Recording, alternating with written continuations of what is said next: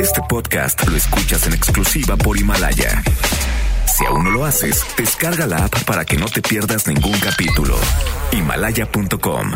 MBS Noticias presenta a Víctor Sánchez Baños, el trasfondo de la política y los negocios.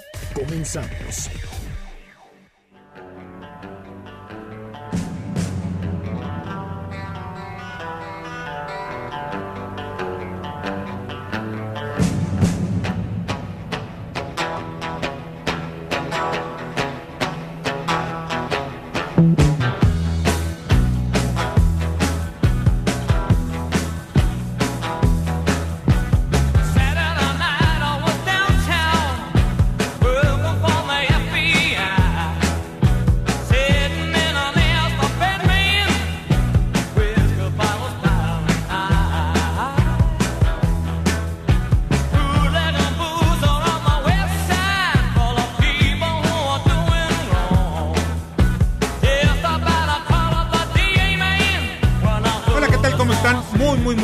Noches. Los saludo con mucho afecto. Soy Víctor Sánchez Baños en MBS a través de la frecuencia 102.5 de FM en la Ciudad de México.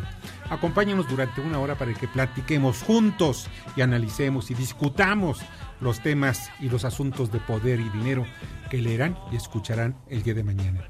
Sintonízanos en vivo en streaming en mbsnoticias.com, mbsnoticias.com. Está conmigo Anabela Peset, ¿cómo estás? Bienvenida, ¿cómo ya te fue? se terminaron las vacaciones ahora sí. Oye, tú ya te no voy a aventaste. faltar, ¿eh? Ya no Yo- voy a yo no sé cuál sería, este, el Día de Muertos, Sí, este. Creo que desde Halloween, ¿no? Desde Halloween, no sé. No, sí. Ah, pero te, te ves mucho, muy repuesta, muy, Muy bien. descansadita. La verdad, sí. Muy bien, muy bien, muy bien. Como siempre, Anabela. Gracias. Bernardo Sebastián. Muy feliz y a gusto de estar aquí con ustedes este principio de semana. Así es, y Carmen Delgadillo. ¿Qué tal? Buenas noches a todos. Debate. Comunícate. Comenta a Víctor Sánchez Baños en MBS. Twitter, arroba B. Sánchez Baños y arroba MBS Noticias. Pues, Estas, estas son las expresiones y las historias del día de hoy. Esta es la voz del embajador de China en México, Chu Qingqiao. Fortalecer la cooperación entre empresas. China trabajará con México para continuar optimizando el entorno empresarial, mejorar el papel del grupo de trabajo de alto nivel de empresarios de China y México, continuar realizando varios, varias convenciones, exposiciones, proporcionar más apoyo y convivencia para la cooperación empresarial. Bueno, obviamente no es el embajador, es la traductora. El embajador Chu Qingqiao, pues tiene una voz un poquito más, más ronca, pero pues ella es la traductora. Pero al final de cuentas lo que dijo es muy importante. Revela que dos bancos, y eso lo reveló, que dos bancos de su país están financiando parte de la construcción de la nueva refinería que construye Pemex en Dos Bocas, Tabasco. Pero ¿saben ustedes qué pasó más tarde? La secretaria de Energía, Rociona, le dice, no, no, no, no, no, no, no, no, no, no. Movió su dedito y dijo que no ¿no? ¿Y entonces quién está pagando? que son recursos fiscales. Todos son recursos fiscales. Alrededor de 600 millones de dólares, 1.200 mil, perdón, 12 mil millones de pesos. Déjame Oye, ver. ¿y cómo se Sí, quedaron los chinos? 1.200 millones de, de pesos aproximadamente. ¿Cómo se quedaron los chinos? Pues con nada más milando. Nada más milando. Sí, o sea, ¿qué otra cosa pueden hacer? Dime, ¿no? Oye, son 600 millones de dólares, que es una muy buena cantidad y van, van a utilizarse de recursos fiscales. Me preguntaba un colaborador del programa hace un rato, dice, bueno, qué bueno que pues ahora va a ser, de- este, los chinos ya no van a, van a meter el dinero y esto qué va a provocar. Nada más es una cuestión muy simple. Si no meten dinero los chinos, ellos van, obviamente, ya sea por intereses, por algún dinero que pueda quedarles por algún eh, acuerdo, este, por inversión, por utilidades, por lo que sea. Ellos podrían ir y entonces no meter dinero fresco del presupuesto que podríamos utilizar para hospitales, medicinas, escuelas, para seguridad. Eso es, esa es la pequeña diferencia. Cuando se mete dinero fiscal, pues eso es una de las tendencias de los países con tendencia socialista o oficialista gubernamental. Tú no, no nacía ninguno de ustedes tres, este, ni, ni, ni Carmen, ni Bernardo, ni obviamente tú, Pes- Peset, Anabela. No, y menos yo. Menos no, porque tiene que ser todo un caballero, ¿no?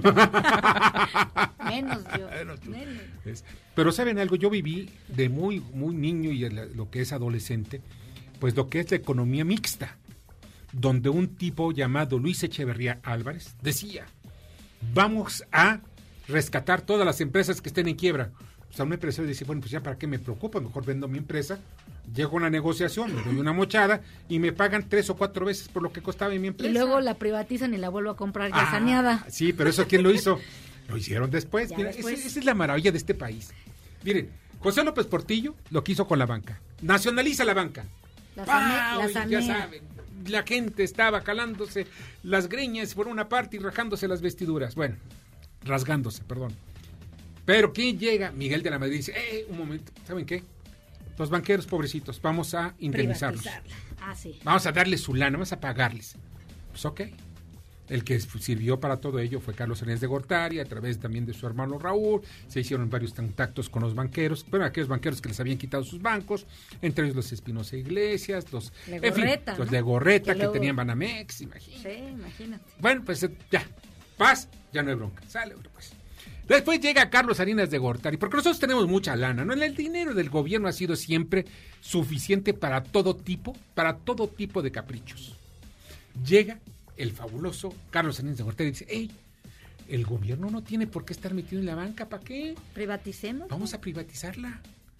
Y dicen por ahí que había uno de sus hermanos, sus iniciales son Raúl Salinas de Gortari. Decía que lleva con los banqueros, o aquellos que querían comprar la Que banca. vive en- ah, no. Que vive en. Y que, pues, bueno, en fin. Que llegaba y le decía a los, a los que iban a comprar los bancos. Había cinco postores por un banco, el que sea, ¿no? Banca Cremi. Y le decía a cada uno de ellos, oye, yo te voy a ayudar. Pero ya sabes, el 10% como el diezmo religioso, ¿eh? 10%.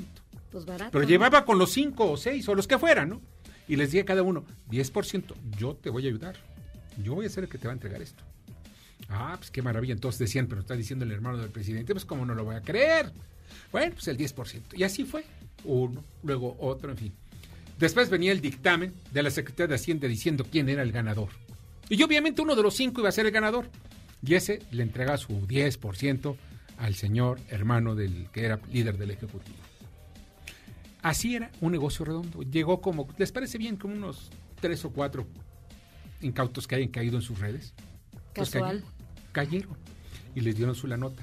Fíjense ustedes cómo es la historia. O sea, ahora, ya después de todo eso, todavía hay que darles un premio porque me compraste el banco. No, y luego los vendes a los extranjeros. Ah, no, no, ese, ese es el siguiente paso. Pero todavía, todavía no los vendían y les dijeron, oye, oye, tú me compraste el banco en 1.500 millones de dólares. ¿Qué te parece si te doy un premio?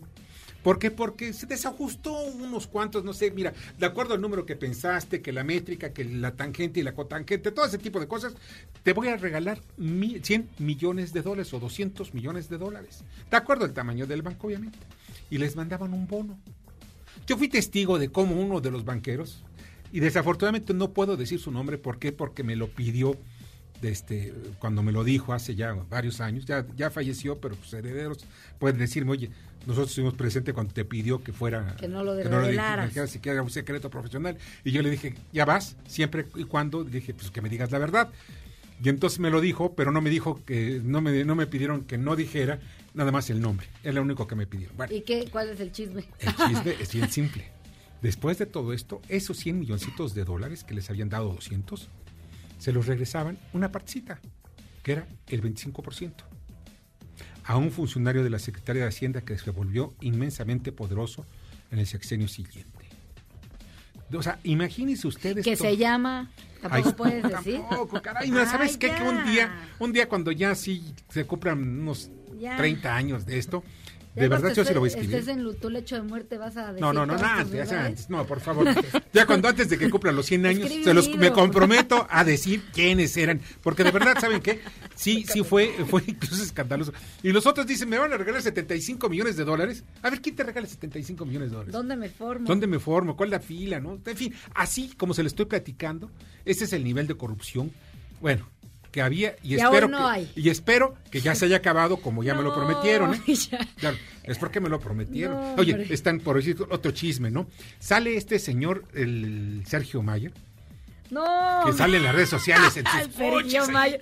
No, no, no, pero Se hace el enlace, ¿no? Con los, malo- los malandros, ¿no? dice, ¿no? Pero yo no sé. Dicen, pero. No, no, no, a mí dicen. no me consta y me, y me- me- me tiene sin cuidado. Pero sabes una cosa, sí, lo importante, que sale con sus coches en Acapulco, porque fue invitado por Félix Salgado Macedonio, otro potentado. Que quiere ser Sí, gobernador. de- ah, pues con razón. Andan Entonces haciendo con- negocio, sí, redondo. Llega con un Mercedes alas de gaviota, con sus porches, en fin, y además, porque así es, así debe de ser, no importa la ideología.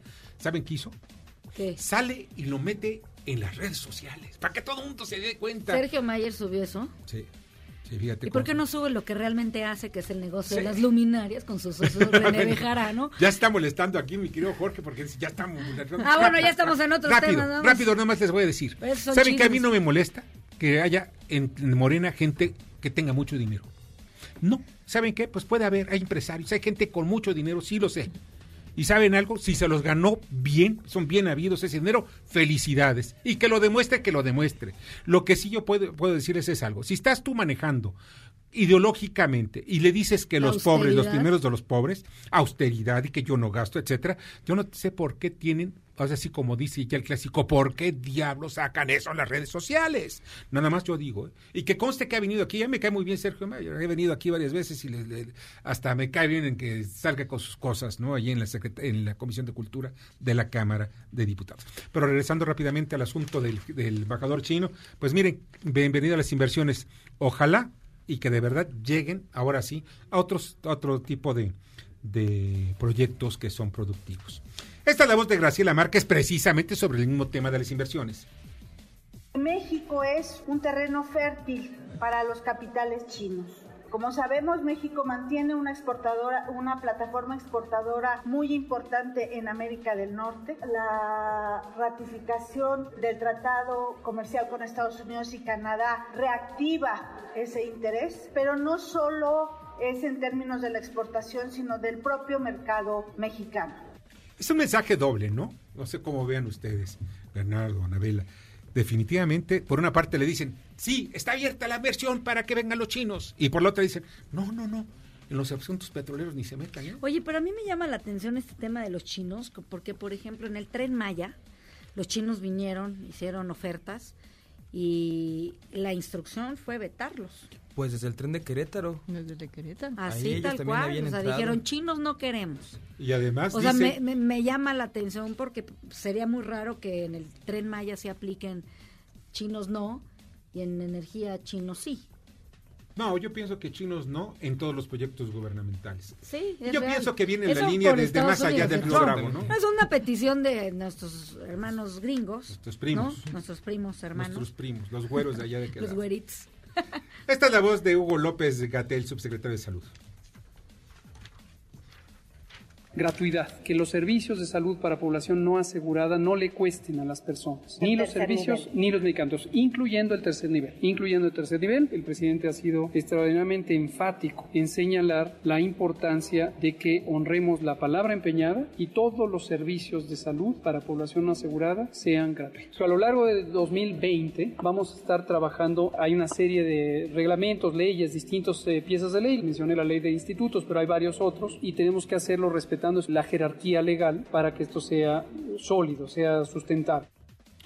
Miren ustedes, Hugo López Gatel, eh, pues dice algo que es importante ver antes leer la ley y la menciona. La ley establece que sí se debe pagar cuotas de recuperación. Y hay algo que a mí me parece una injusticia.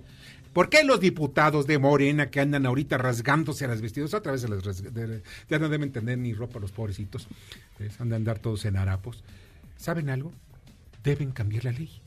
Deben borrar eso de que cuotas de recuperación. Hay hospitales, hay ni- de los niveles de gran especialización como el Instituto Nacional de Cardiología, el de Nutrición, entre otros más, que son especializados. Estos hospitales cobran cuotas de, recu- de recuperación y muchas veces son cuotas que son impagables. Pues vamos a borrarlas ya. Vamos a hacer que el sistema sea Coincido. gratuito, la de veras. No, no nada más es, sí, son hospitales del pueblo, son hospitales públicos y se sigue cobrando. Eso no se vale, así no se vale. Mire, la gente se está muriendo de hambre y tiene que llegar, debe llegar a un hospital a ser atendido. Miren, en el, hospital, el Instituto Nacional de Psiquiatría, en México, hay gente de verdad pobrecita, de, de- pobre, o sea, no tienen más que para comer lo, lo- elemental, no tienen empleo, etcétera. Y llegan a pedir auxilio y saben algo, les cobran 5 mil, 10 mil pesos mensuales. ¿De dónde lo van a sacar? O sea, eso es lo que queremos, justicia social, y es lo que nos han vendido también. Y queremos que nuestros señores diputados de Morena, que estos son los que están sobre todo gritoneando, ¿saben qué? Pónganse a chambear, lean la ley. No se trata de que porque llegaron en tómbola, por eso se puedan eximir de la responsabilidad de leer las leyes y de aplicar las leyes. Como diría, Bravo. he dicho, Bravo. Muy el bien. honorable Congreso de, De la Unión. Con su venia, señor presidente. con su venia. Los asuntos han sido agotados de este teaser. ¿ves? Vamos a una entrevista. Ya se encuentra en la línea telefónica René Cruz, ¿verdad? Sí, ya está René Cruz, reportero de MB, reportero de MBS, y precisamente con la reunión de Conago y el secretario de Seguridad Pública, Alfonso Durazo. Hola, ¿qué tal? ¿Cómo estás? Buenas noches, René, ¿cómo estás? Hola Víctor, amigos del auditorio, muy buenas noches. Pues así es, el titular de la Secretaría de Seguridad y Protección Ciudadana, Alfonso Durazo, se reunió este día con la Comisión Ejecutiva de Seguridad y Justicia de la Conferencia Nacional de Gobernadores.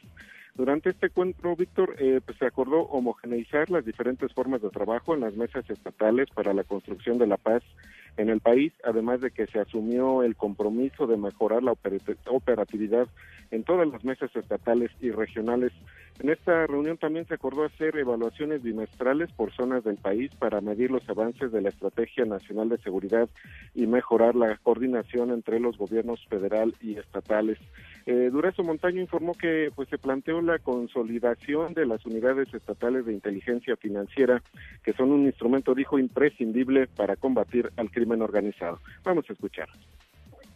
La propuesta de consolidar las unidades estatales de inteligencia financiera son un instrumento imprescindible para combatir la criminalidad, particularmente la criminalidad organizada. El fortalecimiento de las unidades antisecuestros. Hemos registrado afortunadamente una baja sensible en el tema de los secuestros y esto ha sido gracias al fortalecimiento de estas unidades. Tenemos que dar un paso hacia adelante Durazo Montaño agregó que también se va a impulsar la compra consolidada a través de los dos fondos federales de apoyo a la seguridad y mencionó que en el 2019 se tuvo la experiencia de algunas adquisiciones consolidadas, lo que permitió lograr reducciones de hasta la mitad en los costos.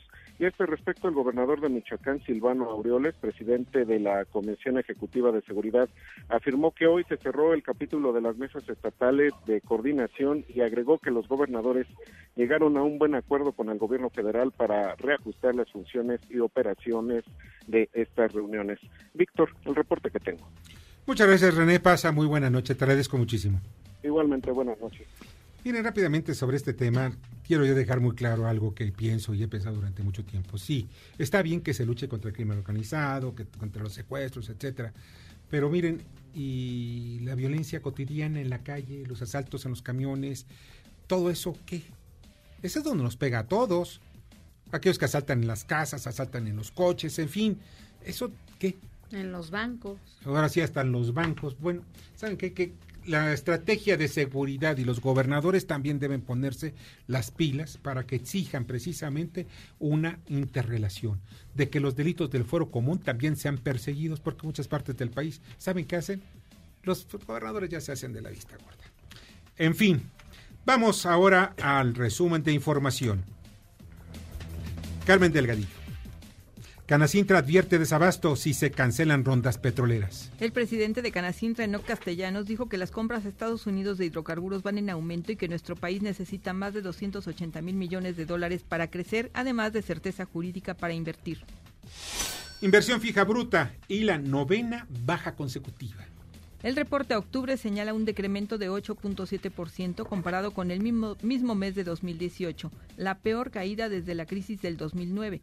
En cuanto a su comparación mensual, la disminución fue de 1.5% respecto a septiembre. Coloca Hacienda bono por 1.750 millones de euros. Con ello logró cubrir aproximadamente 80% de sus necesidades totales de financiamiento externo programadas para 2020. Hacienda dijo que con las dos emisiones de bonos que ha hecho México, se convierte en líder de las emisiones soberanas de América Latina este año. Estados Unidos retira a China de la lista de países que manipulan su moneda. La medida se anuncia después de 18 meses de guerra arancelaria que afectó el crecimiento global y a unas horas de que ambas naciones firmen la fase 1 de un acuerdo comercial preliminar. El Baster dice que sí puede dirigir el Sindicato Nacional de Trabajadores de la Educación. ¿Otra vez? Luego de que el secretario general del CENTE, Alfonso Cepeda, dijo que la ex lideresa no tiene derechos dentro del sindicato por no estar al corriente de sus aportaciones, la ex lideresa magisterial respondió en redes que están vigentes y plenos sus derechos políticos. Anuncia feria de la Candelaria en Tlacotlalpan. Será del 30 de enero al 9 de febrero, anunció el alcalde Cristian Romero Pérez. Se espera que acudan unos 200 mil visitantes. Vaya, es una muy buena fiesta. Si vieran, vean ustedes las fotos, ustedes googleenla y van a darse cuenta que vale la pena divertirse. Vamos al comentario de Alejandro Armenta, presidente de la Comisión de Hacienda del Senado de la República. Víctor, muy buenas noches. Ha iniciado el 2020 con una intensa actividad. La Junta de Coordinación Política encabezada por el coordinador senador Ricardo Monreal ha recibido a Raquel Buenrostro, quien en breve será ratificada jefa del SAT, ya atiende esta responsabilidad que la doctora Margarita Farjad, eh, al irse a la Suprema Corte de Justicia de la Nación, como ministra, atenderá y yo estoy seguro que lo va a hacer con eficiencia, con eficacia, así lo demostró como tesorera en la Secretaría de Hacienda. Los temas, Víctor, que en este año destacarán en el grupo parlamentario de Morena es retomar la ley de amnistía, el tema de la eliminación del fuero al presidente de la República, asegurar que la pensión de adultos mayores eh, se institucionalice, seguramente revisaremos la regulación de la cannabis, el outsourcing, el sistema financiero, que es muy importante esta reforma al sistema financiero. Hay que recordar que al principio de esta legislatura el senador Monreal planteó para México un tema muy importante, reducir las comisiones bancarias. Hemos tenido un año intenso atendiendo este tema y bueno, pues ya hay eh, puntos de coincidencia que nos van a permitir poder presentar esta reforma al sistema financiero. El, la reforma al, al, Poder Judicial será otro tema que destaque y desde luego el tema de la economía circular. 17 temas que vamos a ir desglosando y que seguramente en las próximas semanas iremos dando a conocer cómo vamos a calendarizar en este segundo periodo ordinario del segundo año legislativo. En tanto, Víctor, me pongo a tus órdenes a través del Facebook en Alejandro Armenta, el Twitter y el Instagram a través de arroba Armenta conmigo. Desde la Comisión de Hacienda todos los días estamos compartiendo información importante para México. Muchas gracias. Escuchas a Víctor Sánchez Baños. Vamos a una pausa y continuamos. Este podcast lo escuchas en exclusiva por Himalaya. Víctor Sánchez Baños en MBS Noticias. Continuamos. Ahora vamos con el dato útil. De acuerdo con el Banco Mundial, la deuda de las economías emergentes y en desarrollo alcanzó la cifra récord de 55 mil millones de dólares en 2018, lo que marcó un periodo de ocho años de incremento, el más grande, rápido y generalizado en casi cinco décadas. Debate. Comunícate. Da tus opiniones a Víctor Sánchez Baños en MBS. Teléfono en cabina 5566 1025.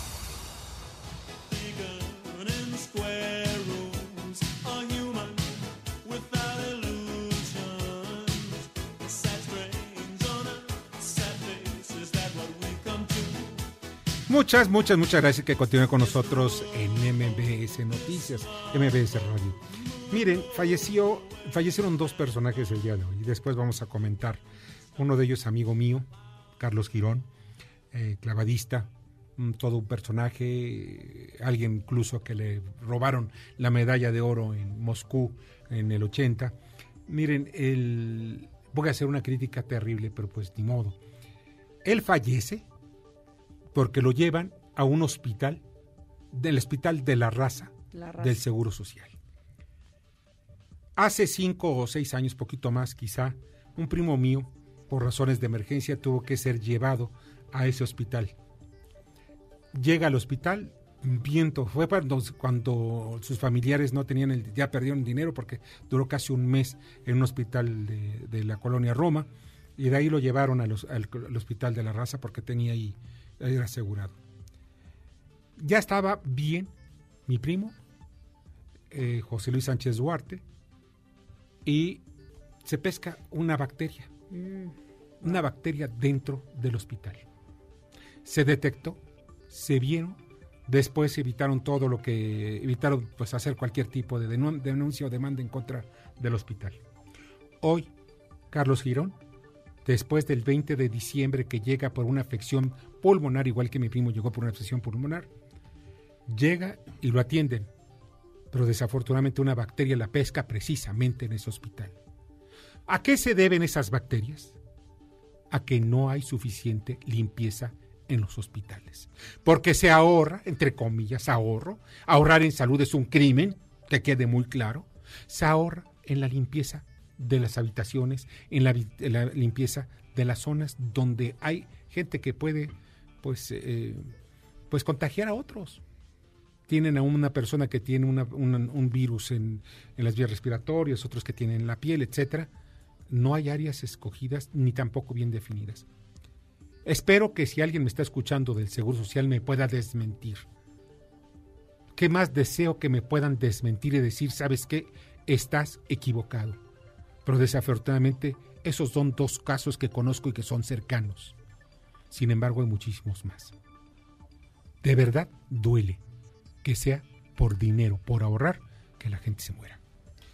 Otro personaje que de verdad también duele mucho, pero en fin, es Jaime Humberto Hermosillo, director de películas controversiales. Entre ellas La Tarea, La Pasión según Berenice, etcétera. Ya está con nosotros en la línea telefónica, le agradezco muchísimo a Jorge Z. López, cinematógrafo, de, pues que también compartió los créditos con Jaime Humberto Hermosillo. ¿Cómo estás, Jorge? Muy buenas noches. Buenas noches. Mira, eh, pues me gustaría muchísimo que brevemente me dijeras cuáles son tus impresiones, pues tú eras muy amigo de, de, Jaime Humberto y pues como él, porque de- pues podía ayudar su, su, biografía, pero pues necesitaría yo mejor que alguien cercano, pues me dé sus impresiones de, de la calidad profesional y obviamente de amigos de Jaime Humberto. Bueno, creo que lo importante de Jaime Humberto Hermosillo era que era una gente apasionada por contar historias, era una gente que le gustaba retratar lo que veía, lo que conocía, que esto lo hacía con un enorme compromiso, lo hacía con un gran gusto, siempre, siempre tratando de encontrar la mejor forma de decir cosas de manera clara. Hizo varias películas. La última, según tengo conocimiento, fue Crimen por Omisión, en el que se dio a conocer el año antepasado, en el 2018 se, di- se difundió, ¿verdad? Así es. Es una película que hace en Guadalajara ya y es una película que viene después de un golpe que le da este bueno pues, la forma de producir ¿no? habían veníamos de una película totalmente independiente hecha en coproducción que se llama Un buen sabor de boca Así es. este, donde no habíamos podido encontrar un distribuidor, donde habíamos sido invitados a una serie de festivales que a los que no pudimos llegar por finalmente cuestiones económicas para terminar la postproducción y a partir de eso, bueno, se levanta un nuevo proyecto que escriben por omisión y se hace enteramente en Guadalajara. O sea, no tenían dinero para... eh, se necesita mucho dinero, perdón mi ignorancia, pero para promoverla y para que las distribuidoras se interesen. No, el, este, el problema básico fue terminar la postproducción de sonido. Los requerimientos para una exhibición en festivales son muy específicos y el costo era de cerca de un millón, lo que faltaba. Y el millón se consiguió tiempo después de haber este, pasado el festival. Ese fue el problema. Hubo varias películas, entre ellas La Tarea, yo me acuerdo muchísimo de esa película que fue controversial, incluso eh, ganadora de algunos premios. Eh, ¿Tú participaste en ella? Sí, sí, de hecho es el proyecto donde yo empiezo a trabajar con, con Jaime Humberto Hermosillo. Yo llego ahí gracias a Tony Kuhn, este, que me invita a hacer la película con ellos y a partir de ese momento empezamos a trabajar juntos. Y este, bueno, pues fueron 29 años trabajando juntos, este, haciendo cosas, toda la parte digital de su obra, este, empezando por exorcismos, este, ya me toca a mí hacerla con él y este, bueno, se vuelve un gran gusto, una gran, un gran laboratorio de experimentación donde hacemos la primera película digital mexicana este, sin pasar por un soporte físico. Vamos directo a una computadora, escribimos un pequeño códec que se publica y que este, nos permite tener acceso a tecnología nueva con Apple y este y esto se vuelve todo una innovación, ¿no? O sea, es la primera película que no es aceptada en festivales mexicanos porque no era cine. O sea, Guillermo del Toro, ¿no? Hoy puso un tuit, dice, falleció mi maestro, uno de los grandes y una de las personas que transformó la cultura fílmica en Guadalajara. Jaime Humberto Hermosillo, siempre un hombre digno, valiente, transgresor y coherente. Ver la pasión según Berenice me hizo creer que se podía ser cineasta en provincia. Así es. Bueno, ya estamos hablando de alguien que pasó también las, traspasó las fronteras.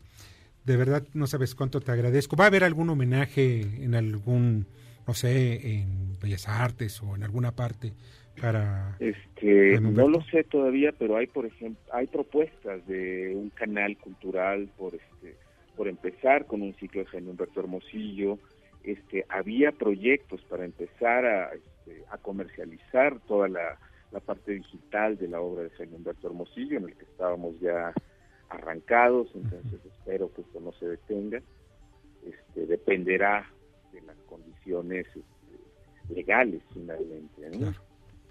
Oye, pues te agradezco muchísimo, Jorge, que nos hayas acompañado esta noche. Y un abrazo.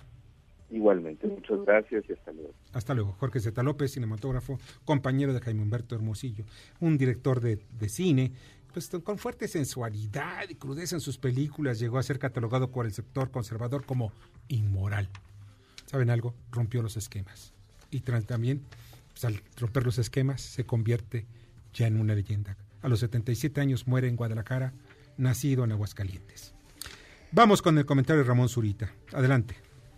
En 1989 nadie se imaginaba que el PRI se encontraría en la situación que actualmente vive. 30 años después, el PRI gobierna varias eh, gubernaturas todavía, de las cuales cinco solamente ha mantenido desde que fue fundado en 1929 hasta la fecha.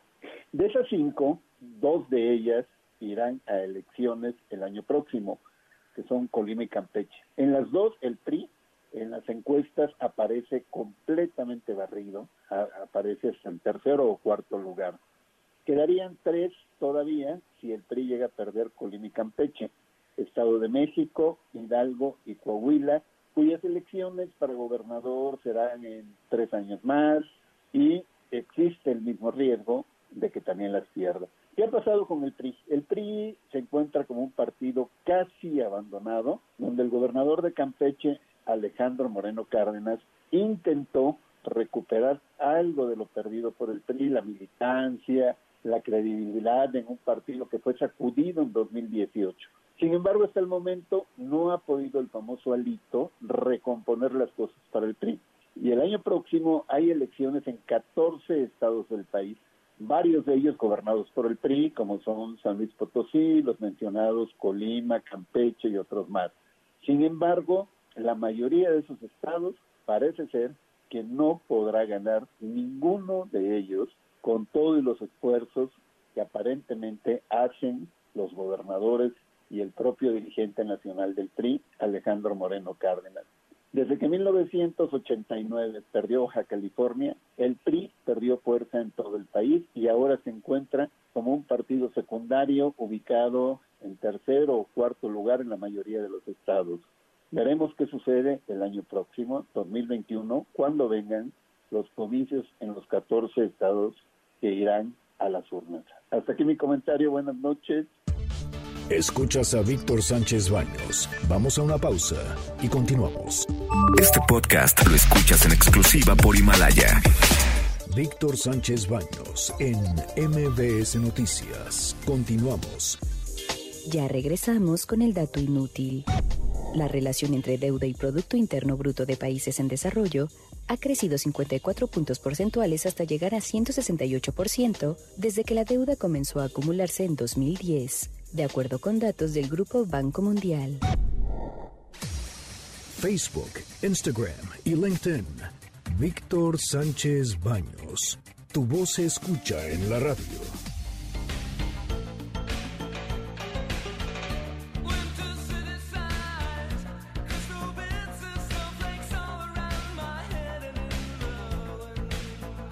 Muchas, muchas gracias que contaron con nosotros en MBS Noticias. Miren, este, de último momento nos están informando que pues fue detenido, detenido para evitar que ocurra algo similar en Torreón. La alcaldesa, eh, perdón, pues eh, ya fue detenido El abuelo. por el orden del fiscal del estado eh, de Coahuila, el abuelo del niño que pues mató a su maestra e hirió varios a varios niños más en una escuela en el Colegio Cervantes de Torreón el pasado fin de semana, el viernes pasado. Miren ustedes, eh, qué triste es precisamente esto que está ocurriendo. O sea, el abuelo es detenido precisamente porque su, las armas con las cuales el niño llegó y cometió el asesinato de la maestra y luego se suicidó, pues eran propiedad del abuelo. Es un crimen por omisión, sí, sí lo entiendo. O sea, hay un- por eh, los asesinatos pueden darse también por omisión. Pero ¿saben ustedes cuál es la acusación que dicen? Es porque no tenían permisos las armas. O sea, si hubieran tenido permiso de la Secretaría de Defensa Nacional, este crimen no hubiera sido No lo que pasó, cometido. no hubieran matado a los niños ni a la maestra. O sea, quiero yo, vamos a entender dos cosas. Una, estas armas, las dos armas, no tenían permiso como el 98 o 99% de las armas que se tienen en las casas de todos los domicilios en este país. Materialmente hay más de 14 millones de armas, escúchelo bien, 14 millones de armas que van desde pistolitas calibre 22 hasta metralletas UCI O bazucas. o bueno, hasta algunos casos hasta, hasta bazucas, porque los tienen aquí en México, o de las famosas cuernos de chivo. Miren ustedes, esto es lo que duele muchísimo. Va ahora sí pagar un chivo expiatorio. Independientemente de todo el drama familiar que debe vivir este hombre y su esposa. ¿Por qué? Porque además muere su nieto. Después de que muere su hija, está su nieto en esto, llega un insensible, un insensible fiscal, por órdenes de su gobernador, a detenerlo. Está detenido. O sea, yo no puedo entender ese tipo de cosas. Si es aplicación del derecho, ¿a cuántos millones de mexicanos van a meter a la cárcel? ¿Por qué? ¿Por tener armas en su casa? Cuando está permitido tener armas en su casa para la defensa y protección de su, de su domicilio, de su vehículo incluso. No, la verdad, no se vale. Vamos a traer también especialistas en derecho penal porque esto de verdad es algo que duele. La sociedad está herida precisamente por este asunto y no son por los videojuegos como dijo el gobernador este Miguel Riquelme. No, no, no, no son por los jueguitos estos de videojuegos. No, es un entorno, son muchas cosas. No hay que irnos a las situaciones simplistas ni en derecho ni en sociedad. Hay que irnos a lo que es la verdad, aquello que la sociedad demanda. Desafortunadamente, esto da pena, da mucha pena. Pena, y no estoy hablando de, de- otra cosa, sino de dolor. La sociedad está herida. Un niño, por lo que haya sido, significa de que no hubo la atención necesaria de la sociedad ni de su gobierno sobre ese niño. Y eso es lo importante. Esa es la sociedad que debemos cuidar. No debemos estar viendo, pues a ver, quedar bien políticamente, porque ahorita se necesita ya linchar a alguien por ese asunto. Sí, el niño fue el que los mató. El abuelo no los mató. Y esto no se cierra, este caso no se cierra con la atención del abuelo. No hay que creer que esto va a cerrar, esto va a acabar con, con la situación que está pasando en Torreón y más que nada con lo que está afectando a toda una sociedad. Tenemos que tener en cuenta que no es una omisión de un abuelo, sino es una omisión de toda una sociedad, de todos los que estaban a su alrededor de ese niño que no pudieron ver estos factores que estaban siendo de alarma. Así es. Eran, había signos de que hay algo. Hay signos en nuestra sociedad de que hay descomposición. No se dan cuenta los políticos porque están metidos en el próximo periodo electoral. Miren, bueno, ya cambiamos a otro tema. Se encuentra con nosotros la maestra en Derecho, Almadelia Canseco Guzmán, especialista en Derechos Humanos por la División de Estudios de Posgrado de la Facultad de Derecho de la UNAM. Hola, ¿cómo estás, Almadelia?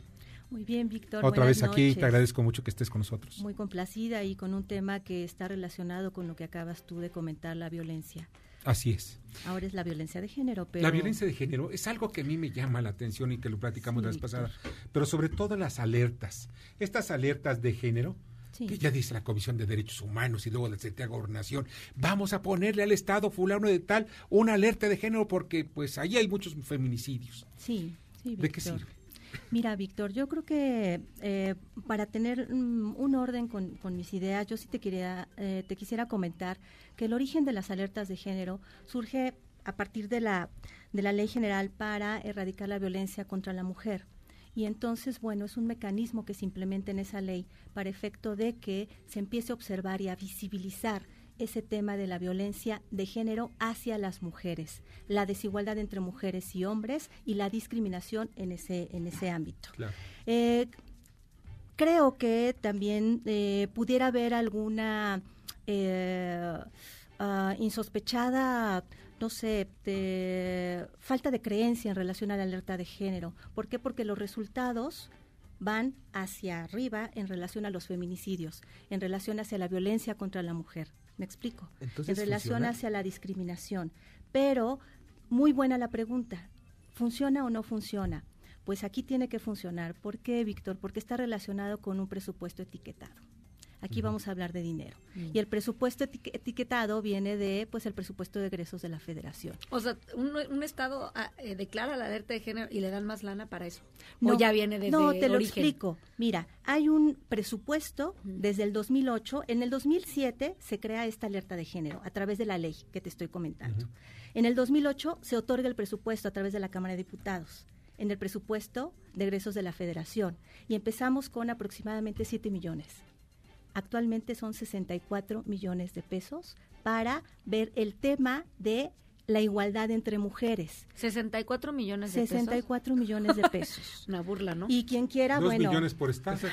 Vale. Entonces, bueno, aquí lo que aquí lo que está pasando es que la Cámara de Diputados hace un monitoreo de cómo es que se está manejando ese presupuesto.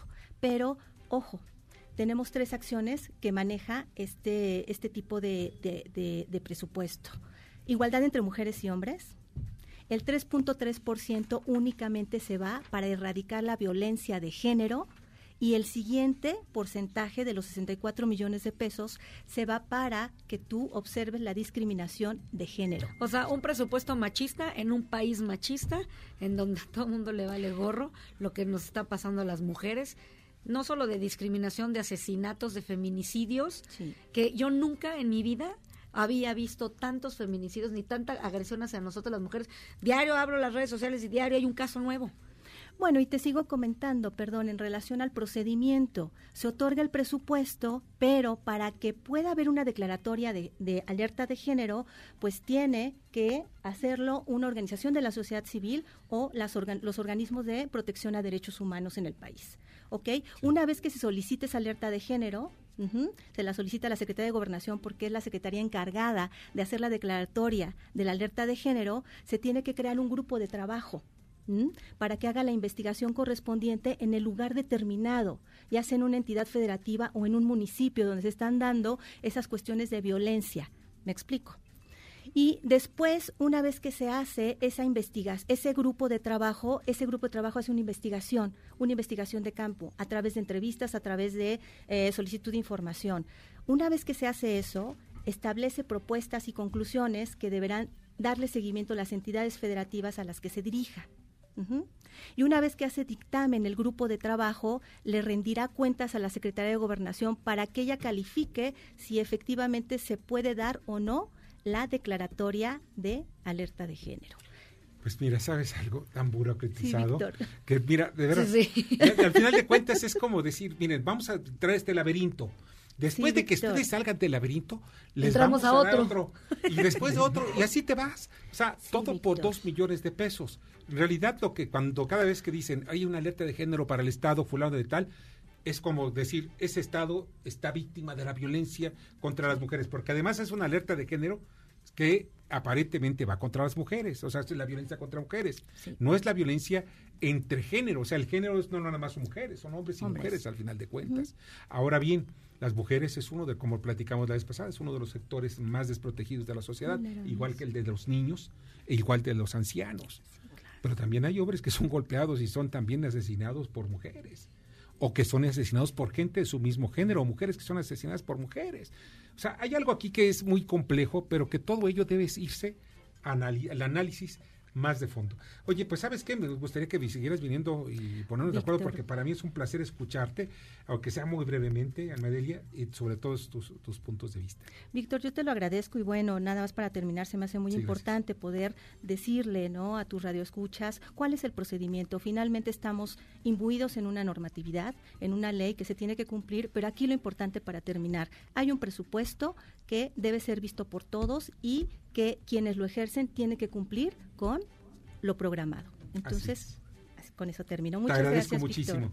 Muchas gracias, Almadelia Canseco Guzmán, especialista en Derechos Humanos por la División de Estudios de Posgrado de la Facultad de Derecho de la UNAM. Mensajes. Escuchas a Víctor Sánchez Baños. Vamos a una pausa y continuamos. Este podcast lo escuchas en exclusiva por Himalaya. MBS Noticias. Información para todos. Víctor Sánchez Baños en MBS Noticias. Continuamos. Continuamos con el dato feo. El incremento de la deuda de las economías emergentes y en desarrollo ha aumentado tres veces más rápido que durante la crisis de la deuda de América Latina en la década de los 70. Debate. Comunícate. Comenta Víctor Sánchez Baños en MBS, Twitter, arroba B. Sánchez Baños y arroba MBS Noticias. Muchas gracias que continúen con nosotros en MBS Noticias y vamos a las columnas de los columnas de los columnistas, más bien políticos y financieros que leerán ustedes el día de mañana en los periódicos diarios de la Ciudad de México. Vamos con, ay, perdón, mi Rosario Aviles. Adelante, Rosario. En los últimos años, el entorno económico ha afectado las ganancias de las aerolíneas, mientras que las ganancias de los aeropuertos se han disparado. Todo esto lo que nos está mostrando es que tenemos las cosas al revés. No hay necesidad de tener aeropuertos si no tenemos aerolíneas. Todo esto y más podrán leer mañana en la crónica de hoy. Muchas gracias, Rosario. Rogelio Varela. Muchas gracias, Víctor. Buenas noches a todos. Una explicación del superávit primario alcanzado en 2019 por el gobierno está en los abultados adeudos a proveedores de petróleos mexicanos. Mañana en corporativo en el Heraldo de México. Muchas gracias, Rogelio. Te agradezco muchísimo. Arturo Dam. Víctor Radio Escuchas, muy buenas noches. El día de mañana en mi columna Pesos y Contrapesos en el diario La Razón, analizo algunos datos como son la inflación, la inversión fija bruta, el consumo privado y el empleo formal para intentar responder a la pregunta ¿cómo vamos en la economía mexicana? Mañana, Pesos y Contrapesos en La Razón. Muchas gracias Arturo. Paco Rodríguez. Te comento que desde hoy lunes comencé a publicar una serie de tres artículos sobre las nuevas credenciales del INE y sobre la empresa que aparentemente ganó por las buenas el concurso. Eso igual te platico mañana en el índice político. Mientras tanto, te como siempre, buenas gracias y muchas, muchas gracias. Muchas gracias, te agradezco muchísimo. Adrián Trejo. Aunque no se ha hecho mucho ruido, la pugna por la dirigencia nacional del Sindicato Nacional de Trabajadores de la Educación, el CENTE, está más caliente de lo que parece. Ya hay un grupo conformado por eh, los maestros afines a la profesora Elvester Gordillo que han pedido directamente al presidente López Obrador su intervención para poder participar en las elecciones de este tema y otros más. Les platicamos mañana en la divisa del poder, la columna que diariamente pueden consultar en su periódico 24 horas. Muchas gracias, Adrián. Lilia Arellano.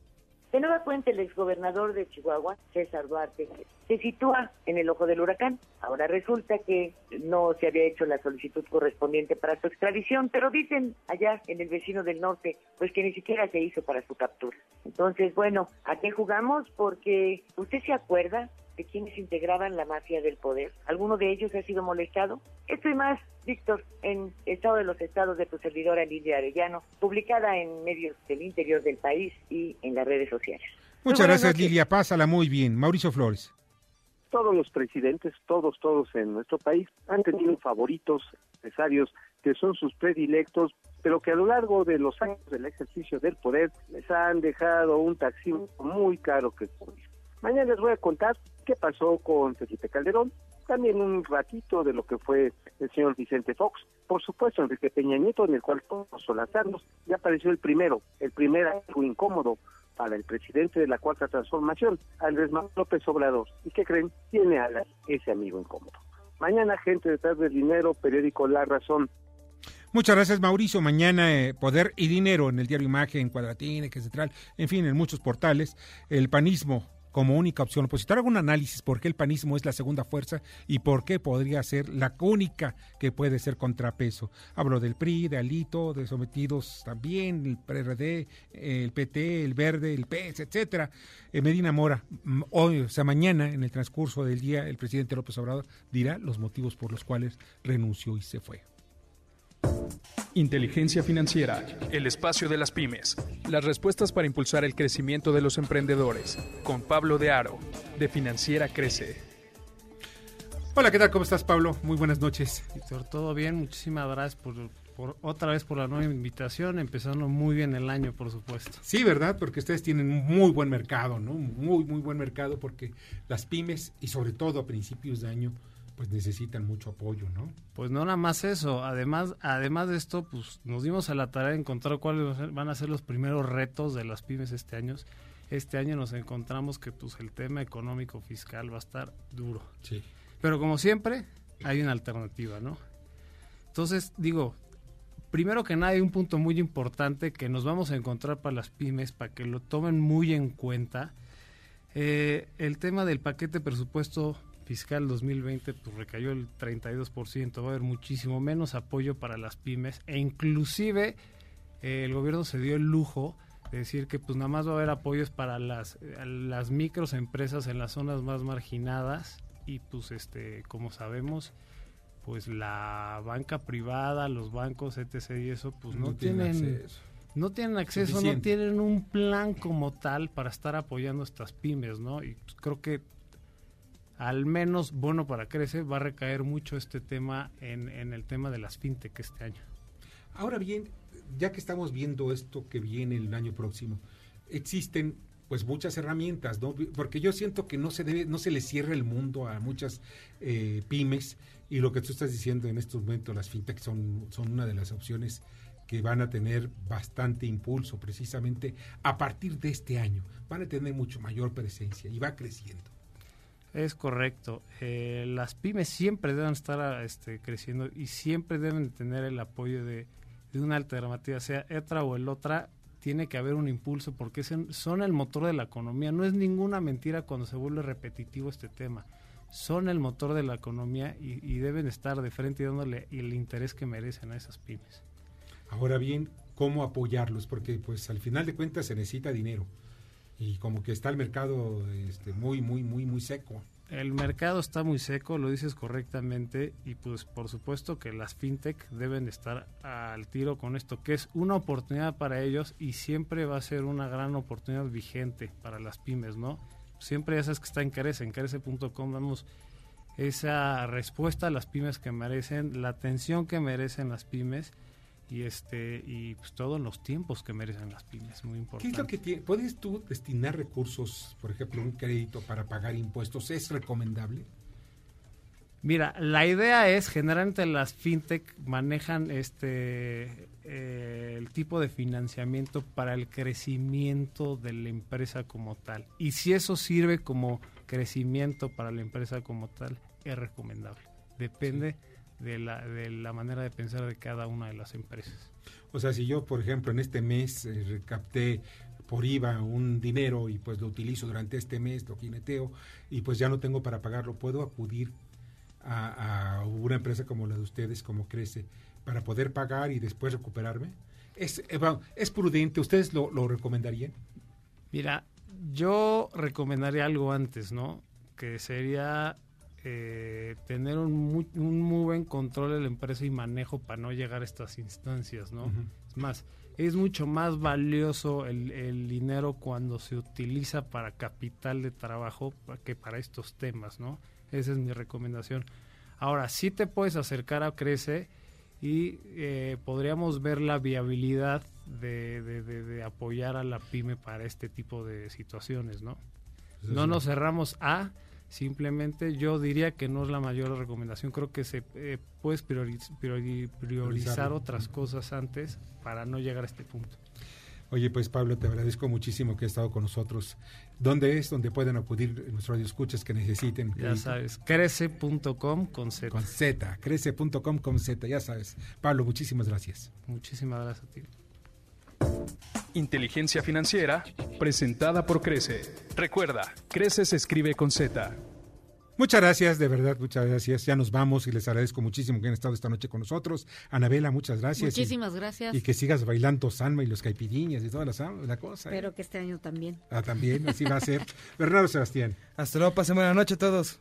En la producción Jorge Romero, en la jefatura de información Carmen Delgadillo, en la redacción Fernando Moxuma y en los controles Héctor Zavala. Soy Víctor Sánchez Baños, les deseo que pasen una noche sensacional. Las opiniones vertidas en este programa son única y exclusivamente de estricta responsabilidad de quien las expresa. MBS Noticias presentó a Víctor Sánchez Baños, el trasfondo de la política y los negocios. Este podcast lo escuchas en exclusiva por Himalaya. Si aún no lo haces, descarga la app para que no te pierdas ningún capítulo. Himalaya.com